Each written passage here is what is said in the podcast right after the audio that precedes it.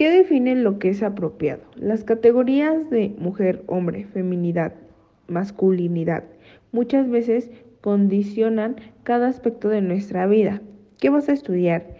¿Qué ropa te debes de poner? ¿Dónde vas a trabajar? ¿A qué puedes jugar? ¿Cuáles son tus deberes y quehaceres? ¿Con quién te puedes relacionar?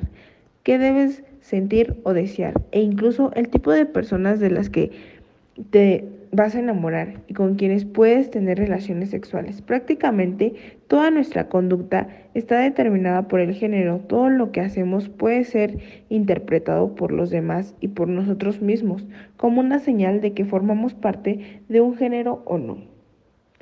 ¿Qué esperas? ¿Qué esperan los demás de ti y cómo lo vives? Más allá de la diferencia sexual, son la sociedad y la cultura las que definen el comportamiento correspondiente en función de ideas específicas. ¿Qué piensas de ti y cómo lo experimentas? Las personas aprenden a conformarse según las normas y costumbres vigentes en el lugar y la época en que les corresponde vivir. Dichas normas dictan y regulan las expresiones y acciones en el marco de la vida social.